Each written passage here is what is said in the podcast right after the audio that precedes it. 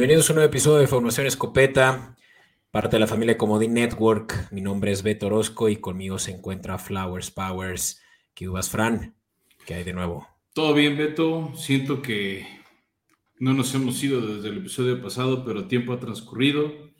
Ya dejamos atrás la semana 7, ya anticipamos el jueves por la noche, pero tenemos más que hablar. Hay escopetazos, no siempre tenemos escopetazos en el segundo episodio de la semana pero me da gusto que sí tenemos y son noticias interesantes que pues, creo que se va a poner buena la plática y recuerden que si quieren seguirla nos pueden escribir en arroba escopeta podcast en Instagram o en Twitter y podemos seguir la plática o incluso si quieren los podemos invitar y que estén aquí con nosotros en, en Comedy Network con los formatos de audio que ya conocen.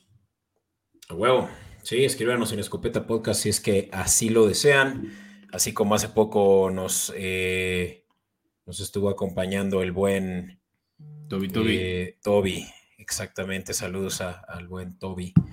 Em, Fran, vámonos a hablar de un par de noticias que se llevaron a cabo en los pasados días. ¿Te parece? Vámonos, pues. Estos son los escopetazos.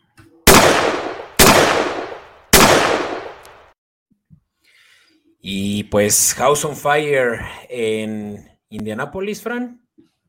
Sí, yo creo que le sacudió más de lo que imaginé la derrota contra Titanes. Lo decíamos en el episodio pasado, fueron ya cinco partidos de sus siete de los Colts de rivales divisionales y una marca desastrosa de 1-3-1. ¿No? Que eh, un momento trágico puede ser 1-4-1 si perdían con Houston. Pero bueno, sí es un criterio de desempate muy negativo en contra de los Colts y más porque se podría prever que Titanes al menos le gane uno a Houston y ya tendría marca de tres, o sea, lo peor que lo puede hacer es sacar 3-3 divisional. Y es un claro desempate contra los Colts, ¿no? Y también sale lesionado o sale tocado del hombro Matt Ryan, lo cual lo condena a la banca, pero ya dijo Frank Wright que se quedará en la banca el resto de la temporada y tendremos debut como titular, porque ya ha jugado minutos en la NFL, Sam Ellinger. Ellinger, incluso a mí me gustó cómo se vio el año pasado. Por ahí tuvo unos juegos de. Contra Rams. No me acuerdo el otro. Me acuerdo uno contra Rams que lo sacó bastante bien. También era una línea ofensiva un poquito mejor la que tenían los Colts el año pasado, a mi gusto. Sí. Tal vez eh, aquí lo único, eh, bueno, eh, deplorable para la franquicia es que desde Andrew Locke, creo que este es el séptimo coreback titular, ¿no? Yo no sé si séptimo o octavo, pero sí ha sido un desastre. Sí, ha sido un desastre, pero pues Ellinger es em, de la selección en 2021 de los eh, Colts, quien, como ya decía... Ronda, si mal no recuerdo. y quien el año pasado em, jugó un total de tres juegos que, em, como te dije, ¿no? Tuvo, pues sí, una productividad mínima a causa de solo estar supliendo a, a Wentz en estos tres juegos. Y, por lo menos, te digo, yo tenía idea de que había tenido buenos números, pero pues aquí no estoy viendo nada de eso. Así que creo que su legado está apenas a punto de escribirse. Y pues por el bien de nosotros y nuestra fanaticada, Fran, no le esperamos lo mejor, eh, siempre y cuando, bueno, esté sano. Sí, o sea, vamos, no le vamos a desear el mal, este, jamás. Tampoco, eh, tampoco. No, no somos crueles, solo deseamos que no hagan mucho. No, este. Que sea como un David Mills, ¿no? Saludos a los fans de Texas. Eh, y déjense notar. creo que lo ha hecho bien, ¿eh? Te iba a decir, yo creo que le estamos haciendo un poquito el fe a David Mills cuando ha tenido buenos partidos.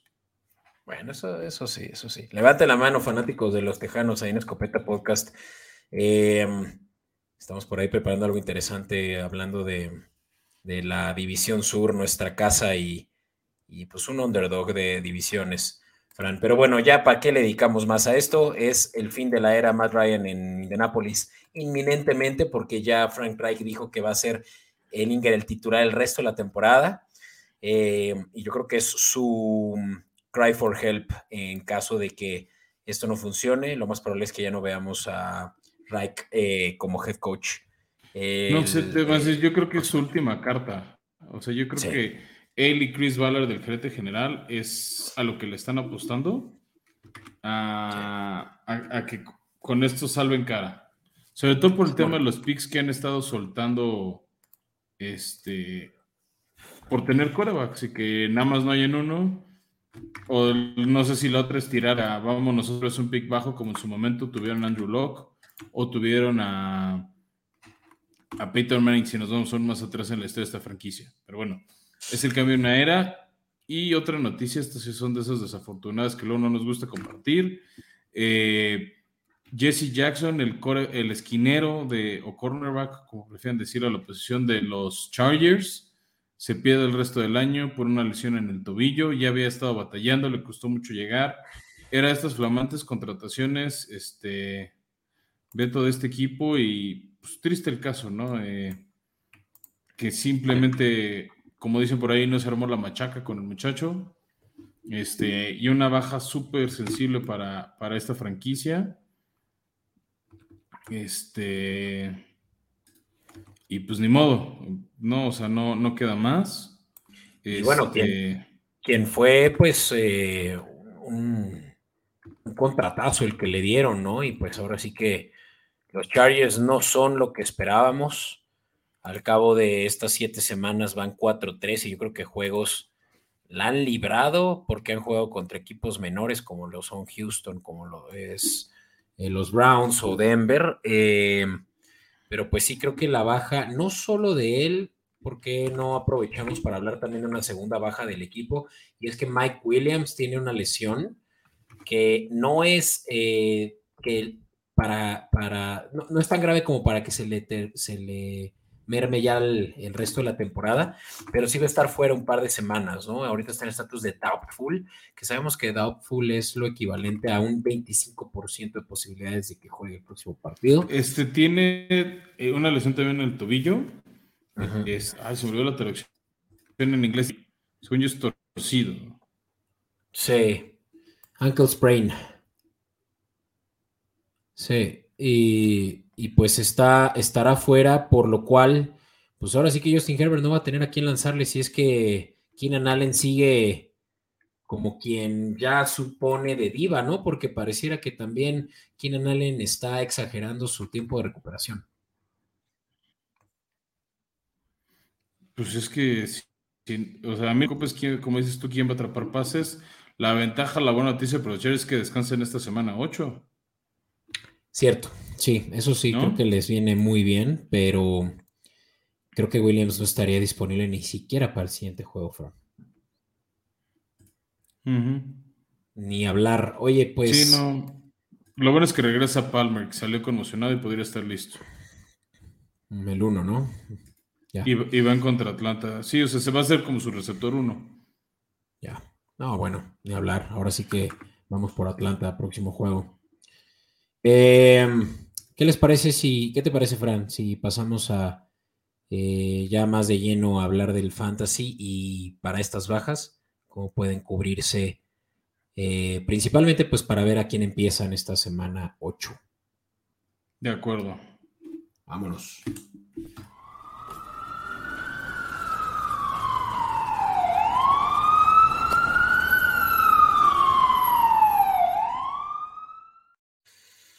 Ok, pues está eh, un poco tricky eh, para eh, ciertos juegos que, que, pues obviamente habrá, habrá matchups favorables.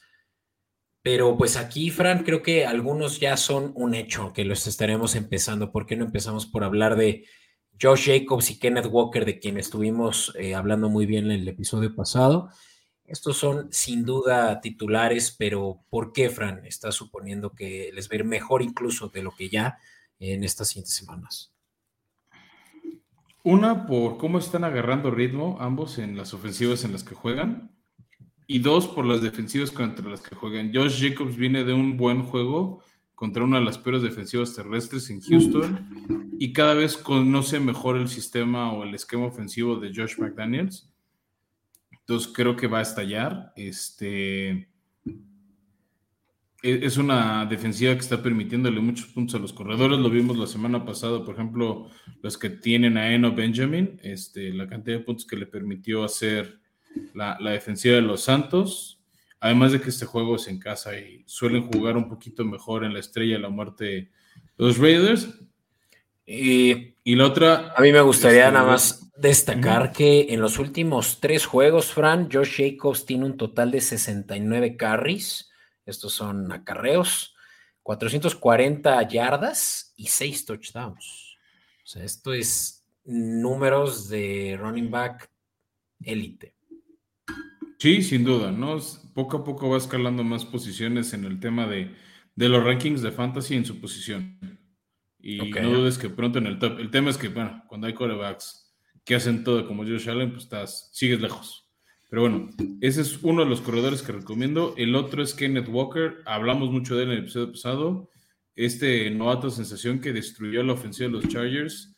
Va contra una defensiva un poquito más disciplinada, pero que sigue permitiéndole muchos puntos a los corredores en los gigantes de, eh, Nueva York, van, van, de locales, viene de varios juegos buenos desde que entró por la lesión de Richard Penny en esa victoria contra Detroit, lo ha hecho muy bien. Creo que va ganando confianza, Gino confía en él, este, y Pete Carroll siempre dijo que iba a ser un esquema que iba a predominar más la corrida que el pase. Entonces, la ofensiva va a pasar por él y, por eso me agrada mucho. Ah. y si quieres ya pues para cerrar mi, mi, trifecta, Beto, un coreback que regresa de lesiones y que regresa en un bueno, contra un buen equipo para explotar, que es Tua Tango Bailoa. Ya lo, dijimos igual en el episodio pasado, pudo regresar ya por fin él igual Kenny Pickett de sus conmociones. Tuvo un buen arranque contra Pittsburgh y después se apagó. También Pittsburgh tiene buena defensiva, cosa que no tiene Detroit.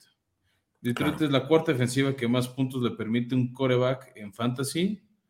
Y él tiene a Jalen Waddle, a Terry Hill, a Mike Gesicki, y una recomendación de la que ahorita tú nos estás platicando. Entonces digo, no, o sea, se me hace un no-brainer buscando un matchup favorable. Entonces, creo que es una decisión sencilla. Este, y además, en unas hasta lo encuentras en ligas si tienes banqueado a Herbert o a Mahomes por la semana de descanso. Vientos.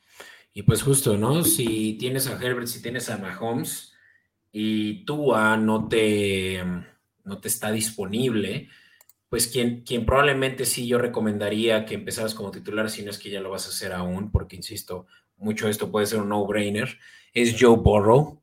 Eh, Joe Burrow tiene aquí la ventaja de que juega contra una defensiva que ha permitido no la mayor cantidad de yardas por eh, attempt, por eh, intento, pero sí es del top 10, ¿no? Hablamos de los Browns que han permitido un total de 7.1 yardas por intento.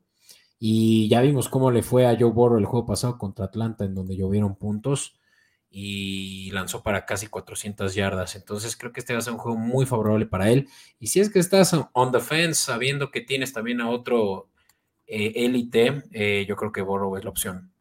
Siguiente, Fran.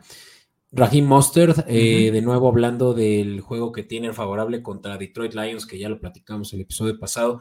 Los Lions son de las peores defensivas de la liga este año. E incluso hablando de yardas por acarreo, eh, Detroit es de las que más ofrecen con 5.3. Esto es bastante para quienes no lo pueden dimensionar. Un corredor tiene entre 20 y 30 acarreos y si estamos haciendo una multiplicación de 20 por 5, 30 por 5, pues ahí ya tienes entre 100 y 150 yardas. Entonces, Raheem Mostert puede que sea un juego muy favorable para, él en ese término. Eh, y finalmente hablar de TJ Moore, el, de las pocas estrellas que quedan en la ofensiva de Carolina eh, post el intercambio que hubo de CMC a, los 49ers. DJ Moore pues va a ser el, e, es ya el target favorito de mm, PJ Walker, el, sustituto a Baker Mayfield y a Sam Darnold ahí en Panteras. Y, lo interesante es que juegan contra la defensiva que más yardas por aire han permitido, que son justamente los Falcons. Yo lo platicaba justamente hace un momento que eh, los Bengals eh, pues le, pasaron por encima a los Falcons, eh, particularmente a la secundaria. Pasar por encima es dejarlo muy corto, Beto. Pero sí, Y, lo hablabas en el episodio pasado, ¿no? Lesiones en la secundaria, se me olvidó ahorita el nombre de pila de su esquinero. Este, AJ Terrell. AJ Terrell. Y me acuerdo mucho de una intercepción, creo que fue contra Cleveland que hizo Terrell y fue parte de por qué Atlanta ganó. Y más bien ahí aprovecharon entre Boyd, Higgins y Chase para ir contra este, su suplente y Joe Burrow explotó ese matchup. Entonces, me hace sentido lo que dices de DJ Moore. Este para que hagan un esquema similar. Exacto. Y bueno, Fran, pasemos a hablar de a quiénes evitar a toda costa esta semana. Yo estoy muy preocupado de una en particular y quisiera que empezaras por ahí. Dame argumentos por qué tengo que tener cuidado con Damon Pierce, quien es mi caballito de batalla. La defensiva terrestre contra la que van. la defensiva aérea de Titanes es muy malita. La defensiva terrestre no lo es. ¿No? Entonces, este, van a ir preparados para contener el ataque terrestre. Vienen de parar en seco a Jonathan Taylor en dos partidos. Este, y por eso lo veo difícil. O sea, Tennessee es la defensiva número 25 en permitir puntos. O sea, es de las mejores defensivas en temas terrestres. Este, el único que ha tenido buen juego contra ellos y se tardó en tenerlo fue Second Barkley. Tuvo dos buenos cuartos contra ellos pero no ha tenido un partido completo. O sea, tal vez les ha faltado enfrentar a más de los corredores de élite. Igual Josh Jacobs de los Raiders, que es un rato ensalzábamos, tampoco tuvo buenos juegos contra ellos. Entonces, este, veo difícil cómo le van a hacer. Y además, es muy predecible que la ofensiva de Tejanos se base mucho en lo que pueda o no pueda hacer Pierce, en qué tanto pueda pues, presionar Titanes para contener la corrida y les hagan daño por aire. Entonces, ya, y también ya regresó Bob Dupree a la alineación de Titanes para contener la corrida. Este, Zach Cunningham. Entonces, por eso veo un matchup muy desfavorable. De que puede hacer daño, puede hacer daño. ¿no, Pero creo que no va a ser su mejor juego y me gusta más, por ejemplo, un Raheem Monster o un Kenneth Walker comparado a Pierce. sí. Por matchup. O sea, te, creo. Eh, contra los Colts en la semana 4, Taylor solo corrió para 42 yardas. Contra Raiders en la semana 3, mm, Jacobs solo corrió para sesenta y tantas yardas. Entonces, sí, es un hecho que puede ser este un juego desfavorable a diferencia de los otros que hemos visto. Yo digo que lo, eh, lo deberían de sentar a, a, Damon Pierce, corredor de los Tejanos, solo si realmente no tienes un corredor que se le asemeje, porque creo que sí es un top 10 y a menos de que tengas a un eh, Henry, obviamente, Chubb, eh, Walker, eh, Barkley, ¿sabes? De los top 1, top 2, pues tal vez sí vale la pena. Pero bueno. Sí, no, no, claro, te, te, estoy hablando, o sea, si tienes ciertos matchups favorables, pues ahí. Y justo, por ejemplo, en otros matchups desfavorables, este, quise poner a tu querido Christian Kirk contra los Broncos que es una ofensiva mediocre. Creo que junto con Green Bay y la Titanes son las tres peores ofensivas este, de la liga, pero sí tiene una buena defensiva y más aérea, ¿no? O sea, no es el no-fly zone per se, pero es una ofensiva, es una defensiva que ha frenado a todos, frenó a los Jets, este, a, pesar de la rota frenó a Colts, frenó a Divo Samuel, o sea, ha estado frenando a receptores. El problema es que su ofensiva no les echa la mano. La defensiva de Denver es espectacular. Todo lo bien que están haciendo por ayudar a, sus, este, a su equipo a estar en la pelea. O sea, ver, Denver está en todos los partidos ganando, perdiendo por un, por tres puntos, cuatro puntos. O sea, no, nadie ha masacrado a Denver. Creo que Jaguares tiene todo para ganar, pero va a ser un partido cerrado, un partido apretado. Este, y te digo, el matchup no, no, no me convence. Ok, pues sí, está.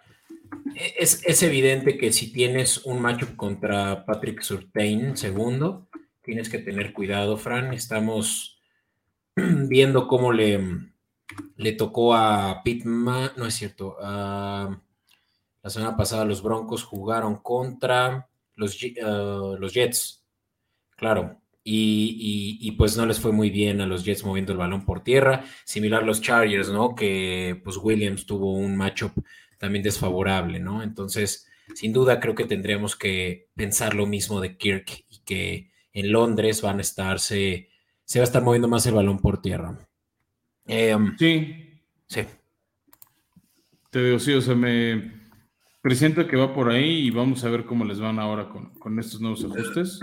Déjame hablar, hablando de este mismo juego, de otra recomendación para sentar y es la de Melvin Gordon, quien ya se dijo que va a ser el corredor titular en el juego contra Jaguares en Londres. Mencionábamos, este juego va a ser temprano en domingo, ojo ahí también. Eh, Gordon ha, podido correr solo tres yardas por acarreo a lo largo de esta temporada. Esto es de lo más bajo que hay. Eh, realmente es que el rango de, entre lo bueno y lo malo de esta métrica va entre los dos y los seis. Eh, dos yardas por acarreo y seis yardas por acarreo. Y Medin Gordon está entre lo peorcito, ¿no? De, ese, métrico. Em, y hay que tomar en cuenta que la defensa de los Jaguares eh, detiene mucho el balón por tierra similar a como los Titanes. Sí, no, no, la verdad es que creo que en general, y lo has hablado mucho tú, ha tenido una buena defensiva el, equipo de Jaguares y es similar a Denver, la ofensiva no, no los está ayudando de la misma manera o no, o no lo siento yo tan recíproco. Este, o sea, que ayuden a la ofensiva, vaya. Ok. Oye, pues em, hablemos de un par más que tenemos. Por ahí recomendabas tú sentar a Matthew Stafford. ¿Qué hay detrás de eso? Pues es que es un partido que, pobre hombre, ¿cómo se lo traen fregado? Este, los 49ers, al menos en temporada regular, en playoffs les ganó y fue el que más contó, ¿no? Pero em, es un matchup donde esta defensiva lo ha dominado a placer con lesiones o sin lesiones. Eh, la versión, el partido pasado, Ufanga, este, que nos recuerda un poco a Troy malo entre las raíces polinesias, entre el pelo largo, entre el cómo juega, medio se lo trajo de hijo y presiento que puede lanzar una o hasta dos intercepciones. Pues sí. Sí está, sí está fuerte que Matthew Stafford venía siendo uno de los top 5, top 6 eh, corebacks de la liga, obviamente como campeón de Super Bowl. Y hoy en día en Fantasy, si tú ves el ranking que tienen en NFL.com, Matthew Stafford debe estar en los veintitantos. No le está yendo nada chido en Fantasy. Puede que ya ni siquiera tengamos que considerar sentarlo porque ni siquiera va a estar disponible. Vamos, va a estar en Free Agency, eh, ni hablar. Y algo que es Similar con, Stafford, está pasando con Kyle Pitts, ¿no? Del que se tenían muy buenas expectativas a la cerrada de Atlanta y una de las pocas armas ofensivas que tiene Marcus Mariota. Y es una recomendación también para sentar esta semana, La verdad que Kyle Pitts no ha tenido un buen inicio de temporada y puede que tampoco mejore por lo subutilizado que está, ¿no? Que, el, el esquema de tu querido Arthur Smith es más hacia mover el balón por tierra, ¿no? Sí, es más de correr que de lanzar. Lo hemos dicho en varios partidos. El mismo Drake London que había empezado bien, no. Vamos, no, no ha rendido, ¿no? Y en los últimos partidos ni siquiera un punto entero ha dado en fantasy. Exacto. Y ya por último, hablar de que se enfrentan contra las Panteras, quienes sí han jugado bien a la defensiva, ¿eh? O sea, del todo, del todo lo que sucede ahí, por lo menos sí se defienden en esa área en donde han permitido solo un 32% de primeros y dieces a costa de pasar el balón por aire. Em, vamos, esa es una estadística fuerte si estamos pensando en mover el balón por aire con Kyle Pitts como nuestra primera opción y pues sí, entre Drake, London y Kyle Pitts como únicos eh, realmente receptores competentes que tiene la ofensiva de Atlanta. Sí, y bueno, es un matchup poco favorable. Y por último, Fran, ya lo platicábamos, Chris Godwin no está teniendo la temporada, bueno, ni la temporada ni la carrera que su nombre debería de, demostrar, ¿no? Un, receptor que al inicio de, la carrera de Brady en Tampa, pues era su target favorito. sí, incluso por encima de Evans. Exacto. que creo que es el mejor receptor en general. Exacto. Y tanto Evans como Godwin, incluso podrías eh, decir que eh, ambos están ahorita haciendo un liability para tu equipo de fantasy. Eh, no, no cachan los balones, están tirándolos, están teniendo muchos drops Chris Godwin en particular lleva dos semanas seguidas con menos de 50% de pases completos. O sea, de total de targets tiene la mitad de recepciones.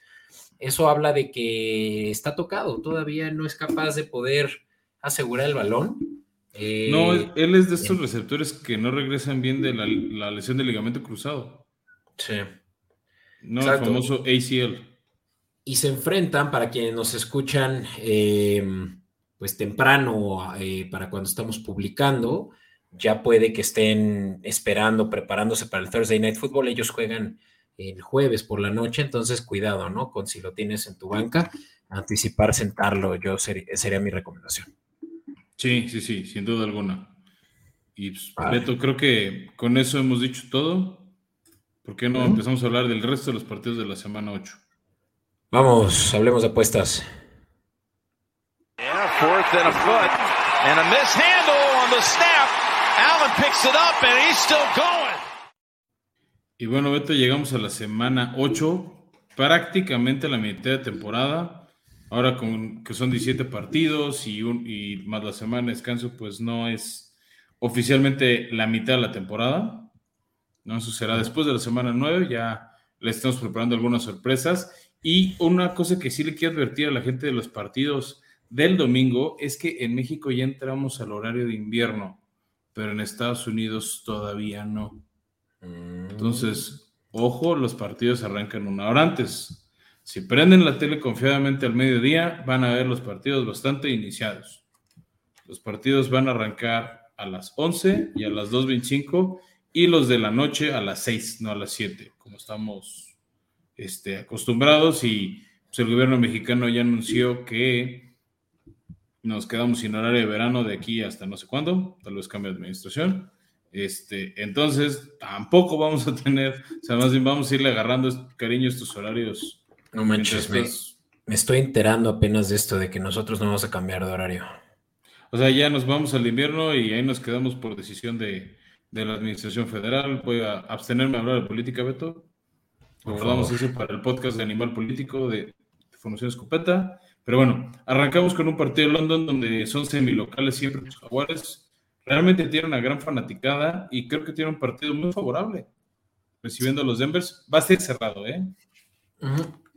Sí, eh, este, es, este es el primero que se juega en otro estadio, ¿no? No en el del Tottenham. Según yo es en Wembley. Wembley, claro. Exacto. El, mítico pues, Wembley. La casa de los jaguares, hablando de fútbol americano, ¿no? Eh, ellos juegan como locales, por lo cual tienen incluso eh, ventaja en su línea en menos 3. Está la línea, Fran. Em, que yo lo tomaría, ¿eh? O sea, yo también. Si mal recuerdo, pusimos unánimemente este, que sí. Pero creo que Jaguares va a ganar. O sea, también si quieren, el Money Line no está tan favorable. O sea, no está tan jugosa la línea, pero recomiendo ampliamente.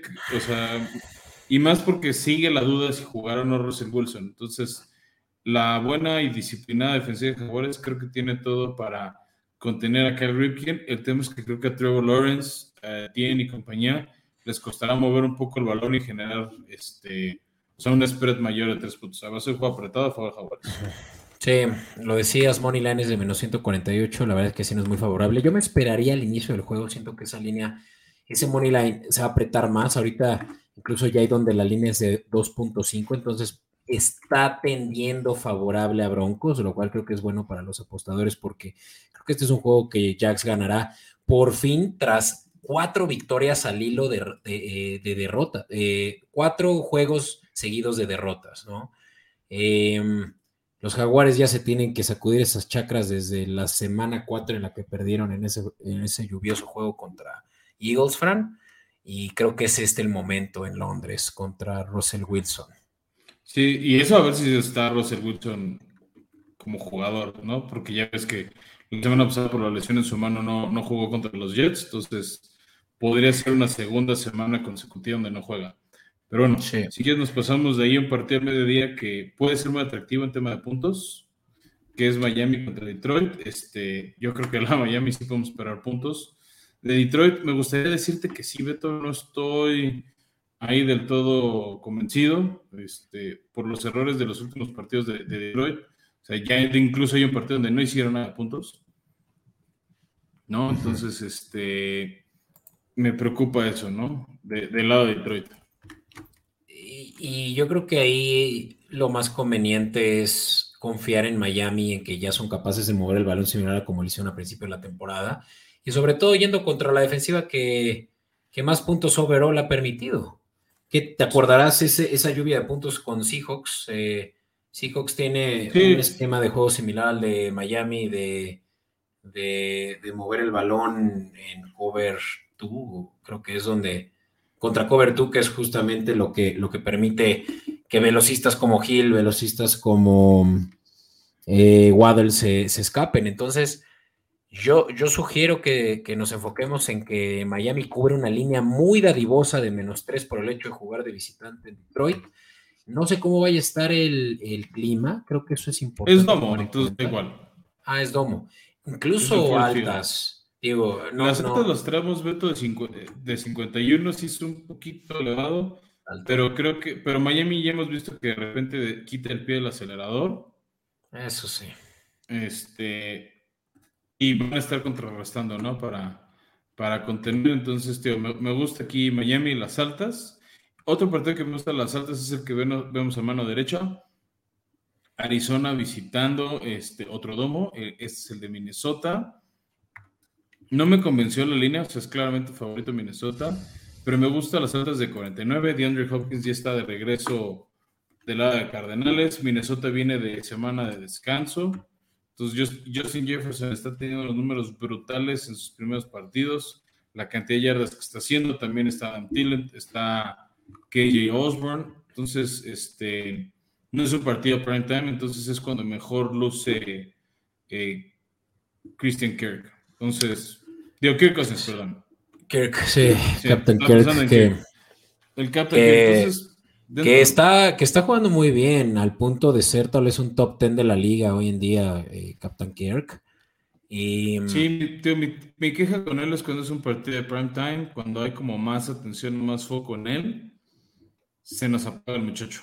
Que este no es el caso. Yo creo que este va a ser un juego de altas, sabiendo que tenemos playmakers de los dos lados eh, en, ambos en ambos equipos en las ofensivas, ya con de Andre Hopkins de regreso y con Kyler Murray jugando bien.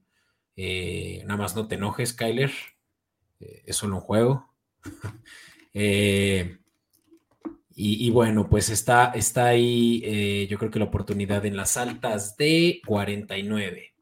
49, tío, se me hacen accesibles. Sin duda, sin duda. Movámonos a un juego que nada más porque nada más porque es la estrella solitaria lo va a pasar Fox Sports, ¿no? Sí, que yo, ojo, Beto, o sea, estamos viendo varios partidos por Fox, pero no sé si después nos tumben la señal en uno. Para los que son fans de más de un deporte, es la carrera de la Fórmula 1 en la Ciudad de México y esa transmisión la suele tener Fox. Entonces, este, ahorita tenemos dos partidos anunciados a las 2 y, los, y dos a las 11. Y no me sorprendería que tumben uno o lo manden a Fox por 3 este, por promover eh, la, la, carrera de la Fórmula 1. Aguas, pero bueno, Chicago que viene de una gran demostración en Monday Night contra Patriotas, evitando que, que Belichick rompiera el récord de George Halas. Y Dallas que ya recuperó a Prescott, que jugó bien contra Detroit, repite este rival de la NFC Norte. Favoritos los vaqueros en casa. Este por nueve y medio. Por esa, por esa simple razón de que se me hacen muchísimos puntos y que Chicago viene de una buena demostración, yo tomaría Chicago en más 9 y medio. Creo que Dallas va a ganar el partido, pero no va a ganar por 10 puntos. Sí, a mí también me gusta mucho esa línea porque Ver se está moviendo bien el balón por tierra, incluso contra defensivas dominantes como la de Patriotas. Eh, sí, Dallas es incluso mejor defensiva que la de Patriotas, pero, pero sí me, me parece que está favorable al punto de también tal vez pensar de las altas, Fran, 42.5. No me he fijado en eso este, cuando armé esto. Me gusta, Teo. Creo que sí, sí es viable. De aquí sobre todo lo que me gustaba, Teo, el spread de Chicago por la cantidad de puntos en los que no creo que gane Dallas.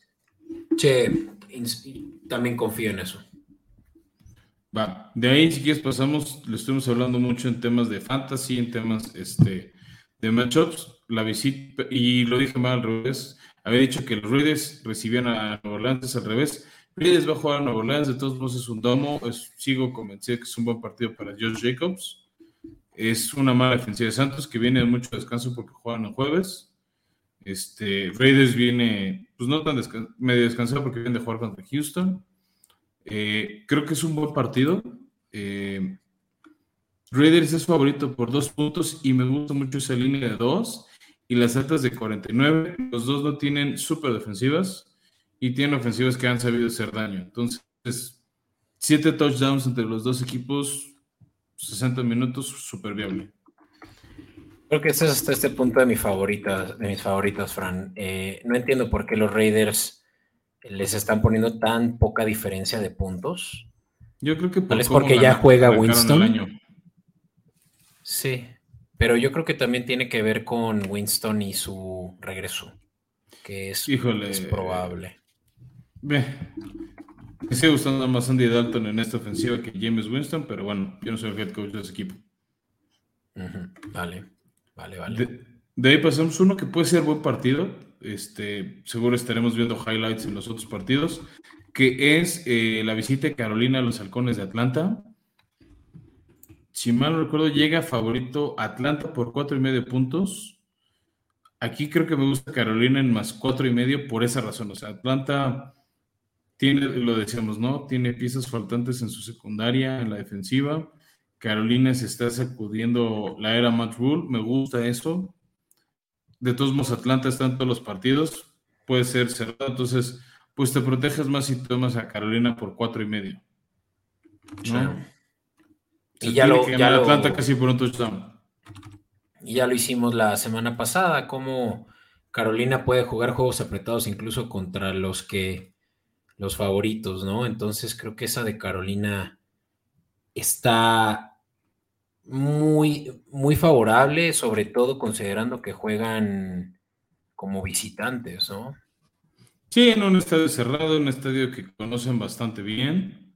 Este, es un duelo divisional, pero me, me, agradan, o sea, hay, muchas cosas que veo positivas este, para considerar a, este matchup. Pero quiero hablar de otro matchup, de un partido que va por easy, un, duelo divisional rudo, donde el equipo local va a tener un casco negro alternativo. Sí, los Jets, está chido ese, ese casco. Sí, yo creo que se verá bien este, en la tele, tal vez se ve aún mejor en vivo.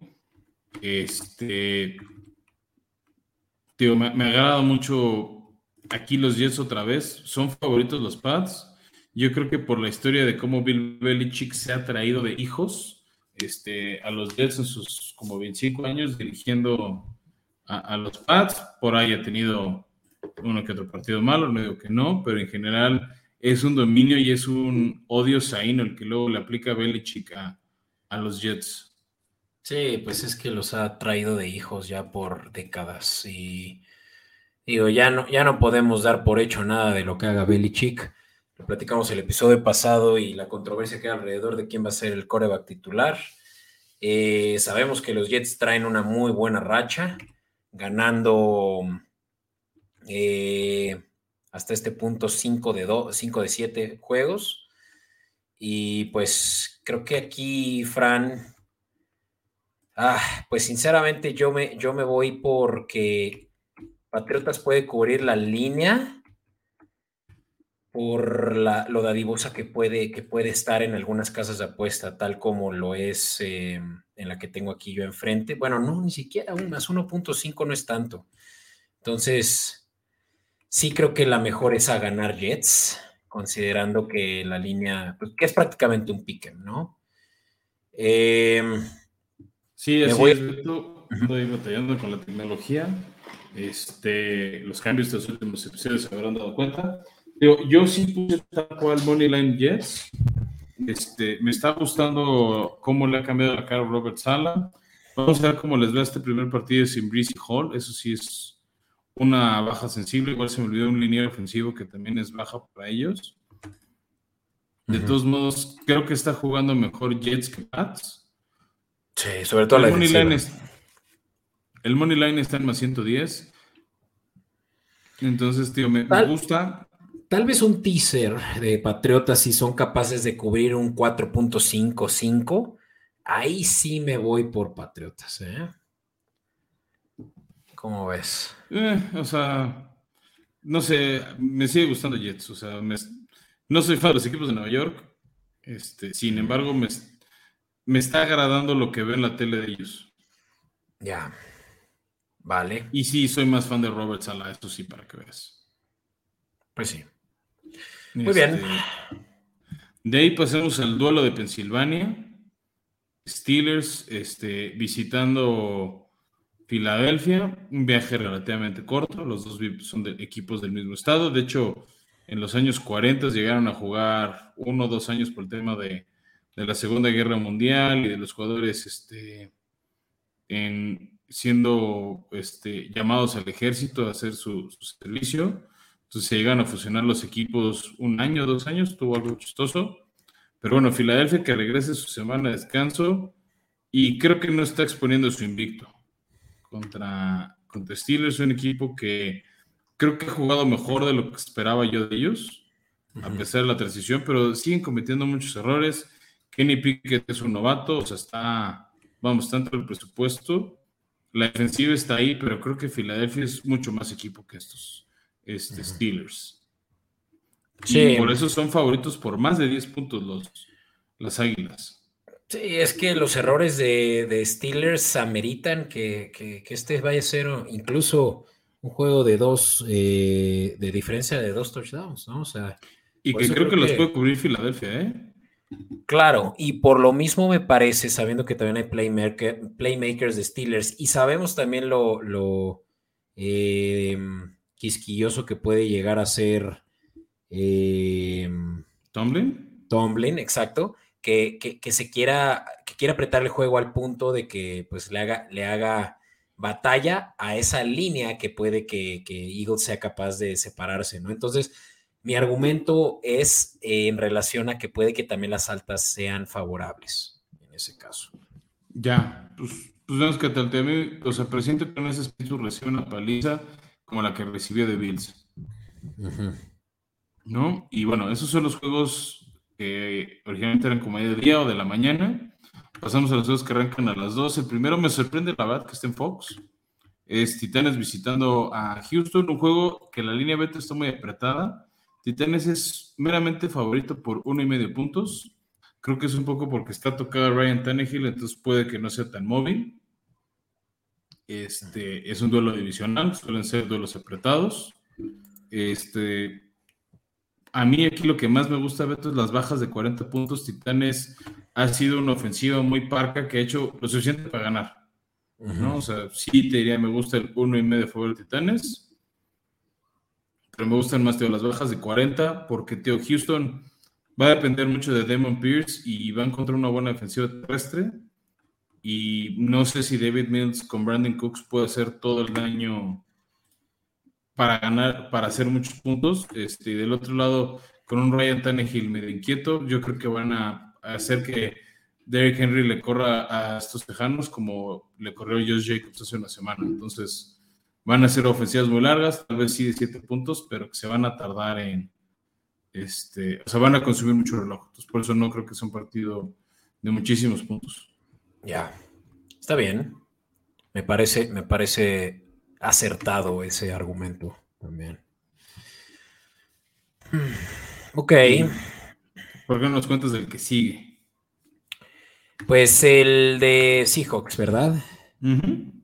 Veamos, Seahawks que recibe a los sorpresivos cuasi, cuasi invictos eh, solo por una derrota contra su rival divisional Cowboys, los Giants. Este juego me gusta mucho, me parece muy atractivo que, que sigan siendo los, los Giants underdogs, lo platicábamos también en el episodio anterior, que eh, esto de, de que Giants vaya 6-1 de por sí ya es surreal eh, independientemente de que sean, y esto rankeado por em, eh, renombrados sitios tales como Pro Football Focus, los gigantes están eh, rankeados como la como la defensiva número 31 y ofensiva número 20. ¿Qué quiere decir esto? Es un equipo de baja tabla versus un equipo que ha movido muy bien el balón en los Seahawks. ¿Qué quiere decir esto? Que los Giants son capaces de jugar fútbol situacional, o sea que juegan a las desventajas, se aprovechan de las desventajas de los otros equipos y juegan a sus propias ventajas, ¿no? Entonces, siento que este es uno de los primeros juegos donde los Giants pueden sentirse em, eh, confiados. Ajá, y que, lo, y que realmente sí, sí se les complique por fin eh, detener a una de las mejores ofensivas. Y también esto es surreal decirlo, pero los, los Seahawks son del top 10, eh, perdón, top 5 de mejores ofensivas de la liga, también rankeado por PFF. Entonces, me gustan los Seahawks para este juego, pese a que Giants tiene como underdog. Entonces, tal vez ahí el money line es por el que me estoy inclinando. Money line de yo Seahawks. Yo, yo al revés, yo puse el money line de gigantes como estos partidos que dan sorpresa. Mm, este, o sea, esta sí la pondría de estas de riesgo, ¿no? Que luego cuando los ven en nuestras láminas en Instagram, en arroba escopeta podcast, este, se las ponemos ahí con esa llamita de pues, aguas, ¿no? O sea, hay un alto riesgo de que no se dé. Paga más 130 la, el money line de, de, gigantes, es decir, por cada 100 pesos te lleva 130 más. Mm, nada más es que gane gigantes. Han sacado varios partidos, te decía, no sé cómo, pero los han sacado. Ajá. Entonces, este, ese puede ser. Pero los dos son equipos sorpresa porque no esperábamos tan gratos resultados de ninguno de estos dos. Sí. ¿No? Entonces, este, qué lástima que este no lo transmiten porque creo que podría ser de esos partidos súper agradables este, para ver. Y en cambio nos vamos a chutar Titanes Tejanos, que ahí no me quejo porque está en mi equipo, pero bueno, o sea, en temas de atractivo no lo es tanto. Y este, me va a brincar uno, Beto, eh, el Commander Scores, ¿no? O sea, ese es también otro bodrio que va a transmitir Fox. Digo, no sé cuál de estos dos yo creo que van a acabar bajando para poder transmitir la Fórmula 1. Este, digo, Commanders en Colts con, en el debut de Sam Ellinger. Eh, no me acuerdo cómo están las líneas. De ah, ya. Para mí la puse Commanders en los tres. Colts es favorito creo que por mera localía, pero si se trata de conocimientos ofensivos y de hacer las cosas, me gusta más la capacidad de Taylor Hennick, que lleva más tiempo en la ofensiva de Ron Rivera y que dio muy buenos flashazos contra Green Bay. Ya. Sí, creo que, creo que también este puede ser ah, un juego de bajas. ¿Cómo, cómo, te sientes respecto a ese? Sí, sin duda bajas. Este, no es que la línea la vi móvil, la vi en 41, en otra casa de apuestas bien 39, en otra la vi en 40. O sea, está en ese rango. Sí creo que son equipos que se van a medio nulificar. Este, yo, o sea, lo decías hace rato en, los escopetazos. Frank Wright quiere darle un poco de vida a, este, a los Colts a ver si hay algo. Este, pues no sé. Y yo, y quién sabe si ya, quién sabe si ya Taylor regrese más sano, ¿no? O sea, también está el tema de que si Ellinger no tiene a su hatchback eh, al 100, pues puede estar entregando mucho el balón al punto de... Y sé que la secundaria de Commanders tampoco es respetable. No, es que tiene bien Commanders pass rush. y eso sí, puede ser muy peligroso para Ellinger. Al final fue parte de por qué acabó lesionado este, y banqueado Matt Ryan, porque no lo protegían, ¿no? Entonces, este, de, de Sweat creo que es el arma más peligrosa. Sí, porque sigue lesionado el, la estrella primera Sí, Chase Jones. Eh, Chase Jones, sí. Sí, no, pero no lo han extrañado tanto con Sweat ahí, ¿eh? Qué, chistoso que estén pasando este por Fox Sports, ¿no? Eh, ¿Será que la Fórmula 1 va a ser la que pasen por Fox Sports Premium? ¿O qué? Pues podría ser, Teo. O sea, no me sorprendería. O sea, esto es lo que avisaron al inicio de la semana, pero no sé si después se arrepientan y nos la cambien, ¿eh, Teo? Uno de estos dos partidos que estamos ticiando, o bueno, ticiando, avisando, yo siento que lo van a acabar bajando de señal, ¿eh? El tema es que no que los dos partidos venda por, por, por Fox Sports Premium. Sin duda, no. Oye, te saltaste el Rams 49ers. Sí, me lo salté porque quería dejarlo como para el final del bloque de los partidos que arrancan a las dos. Otro partido, Beto Divisional, que ya se cierra la serie, digamos, bueno, son dos partidos, pero que ya tenemos el segundo enfrentamiento temprano en el año, ni media temporada, este, con la opción de San Francisco de seguir su dominio contra los Rams en temporada regular. Este, los los Rams vienen de descansar, los 49ers vienen de una derrota fea, pero con un nuevo juguete en CMC. Claro, claro. No, y, este. Y es en SoFi, ¿verdad? Es en SoFi, no tengo las líneas a la mano. Ah, ya la encontré. ¿Sabes qué me gusta, Beto? 49 por uno y medio puntos. Es casi un pick Sí, sí, es un menos uno. 49ers eh, realmente. Ah, no, pues 49ers como favorito de visita. Yo lo encontré al revés, ¿eh? Yo encontré al Rams favorito por uno y medio puntos. Ah, caray. Mira. Pues es un este, pick'em, no hay duda. Creo que yo, yo agarraría el money line de 49ers si, si lo tienes así como tú de que es favorito Rams. ¿eh? Sí, tío. Algo ha tenido Kyle Shanahan que domina a Sean McVay en temporada regular, nada más por errores de Jimmy Garoppolo, no jugaron el Super Bowl este, el año pasado. También esos Rams andan muy encendidos, pero ahora la línea ofensiva de Rams ha sufrido mucho, por eso les decíamos en la sección anterior que incluso Matt Stafford puede no tener un gran partido, lo van a presionar mucho.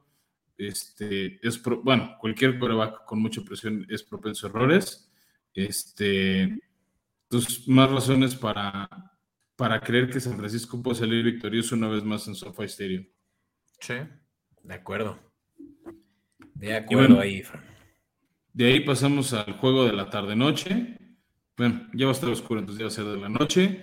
Eh, un partido que a inicios de temporada pintaba más atractivo, Beto, y ahora pinta una masacre. Green Bay visitando a Buffalo. Buffalo favorito por 10 y medio puntos. Es la primera vez en la carrera de Aaron Rodgers que este, es un no favorito por doble dígito.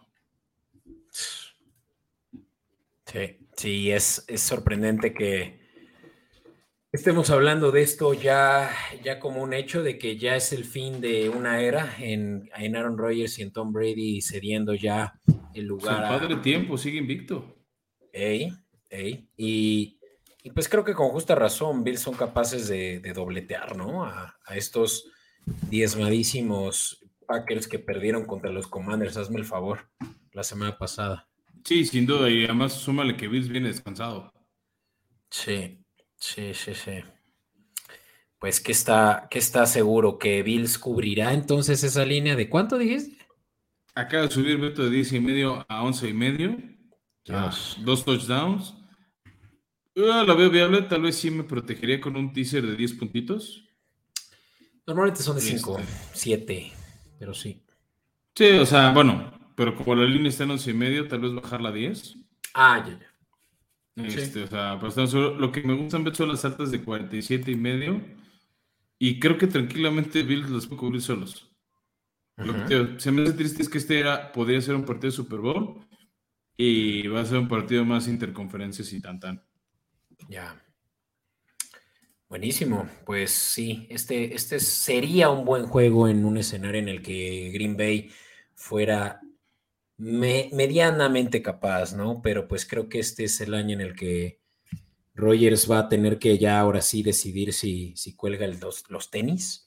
Yo creo que ya tiene que colgarlos, ¿eh?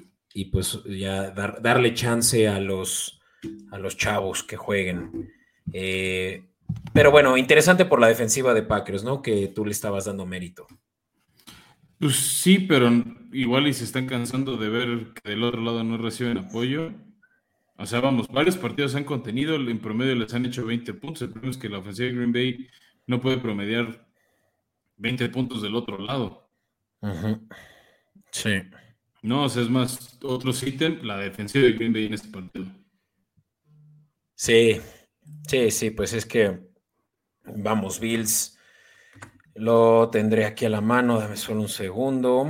Eh, o sea, tío, si la ofensiva no es la número uno y es la dos detrás de Kansas City, pero te digo, eh, creo, creo que puede hacer muchísimo daño este, esta ofensiva.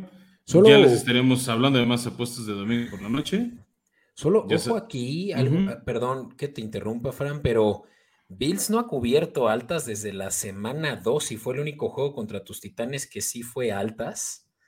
Todos los demás juegos han sido, obviamente, em, eh, se, ha, esperado mucho de Bills y no se ha logrado dar con altas al punto de que el de Ravens, por ejemplo, que era de 50, no se dieron, y el de Kansas, que era de 54, tampoco se dieron. Entonces, no, bueno, aquí es que también los otros equipos tienen que poner su parte, o sea, no puede hacer todos los puntos Bills.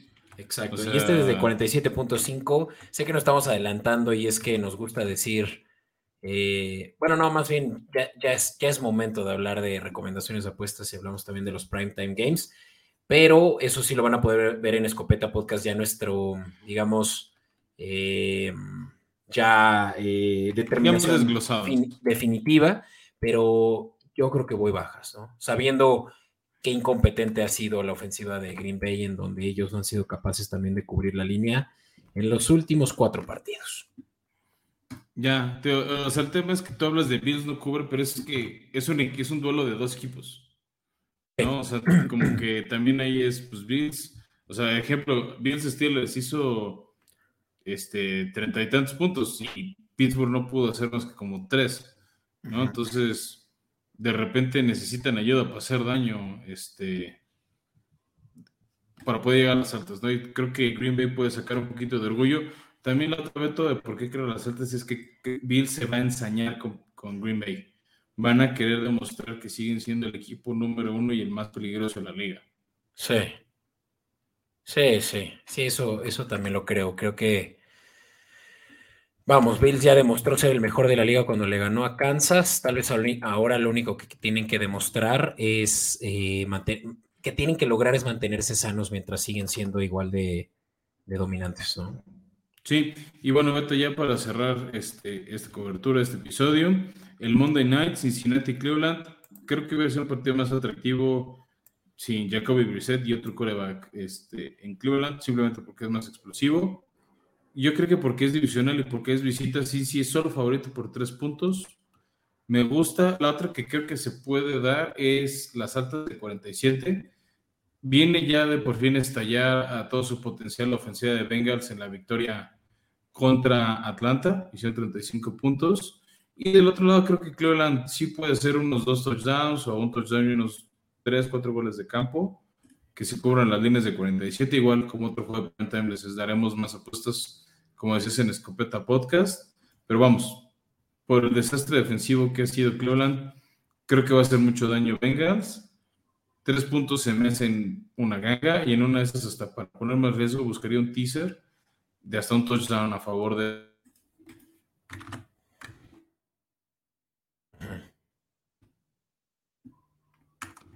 Dejaste aquí con de nuevo con el Jesús en la boca, Fran, pero... Pero veamos, a ver, después de unos problemas técnicos, ¿por qué no nos repites los, el, último, eh, el último párrafo?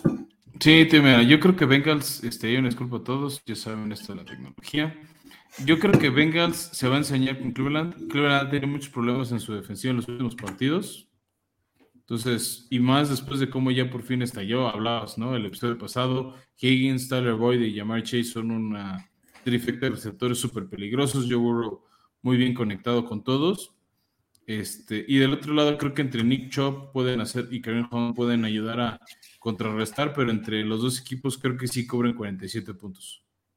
Ok, sí, creo que este es un, un buen argumento también. Sí, la vamos a buscar para recomendarla, tal vez un teaser a favor de Cincy de 7 puntos para, si hay más riesgo, pero para que te pague mejor a los mínimos 3 puntos por los que son favoritos. Vientos. Vientos, Fran. Me gusta eso. Eh, que de nuevo, ¿no? Bueno, además de para quienes nos están escuchando en Escopeta Podcast, eh, perdón, en Comodín Network, Este, em, esta lámina es donde les hacemos el overview general de los juegos del mediodía y de la tarde, de las recomendaciones de apuesta. En Comedy Network lo pueden encontrar o en Escopeta Podcast, eh, posterior a la publicación de este episodio. Eh, también lo podrán encontrar ahí. Asegúrense, por favor, de si no lo han hecho ya para este punto, seguirnos em, y, si lo hacen también a través del streaming service de su preferencia, pues también estaría buenísimo que nos dieran un rating de cinco estrellas, Fran, que como bien lo hemos dicho ya antes, eso es lo que nos mantiene vivos y lo digo literalmente. Sí, eh, tal cual. El, rating es lo que mantiene esto al aire. Échenos la mano y gracias a los que ya nos escuchen, a los que ya nos recomiendan, para seguir creciendo esta comunidad de, gente que nos gusta la NFL y hablamos español. Este, y gracias a todos. Y nos vemos la siguiente semana, porque ya vamos a empezar a hablar cosas, todo de media temporada. Venga, les traemos sorpresas. Hablaremos sobre rankings, power rankings que nos gusta hacer a mediados de temporada para ver cómo le, le estuvimos anticipando a, esta primera mitad de pues cómo se iban a ver los equipos, ¿no? Y, creo que vienen, vienen cambios sustanciales al Power Rankings que habíamos determinado al principio de temporada. Sin duda, Beto. Vientos, muchas gracias a todos. Nos escuchamos la próxima semana. Bye. Bye. Pues Fran.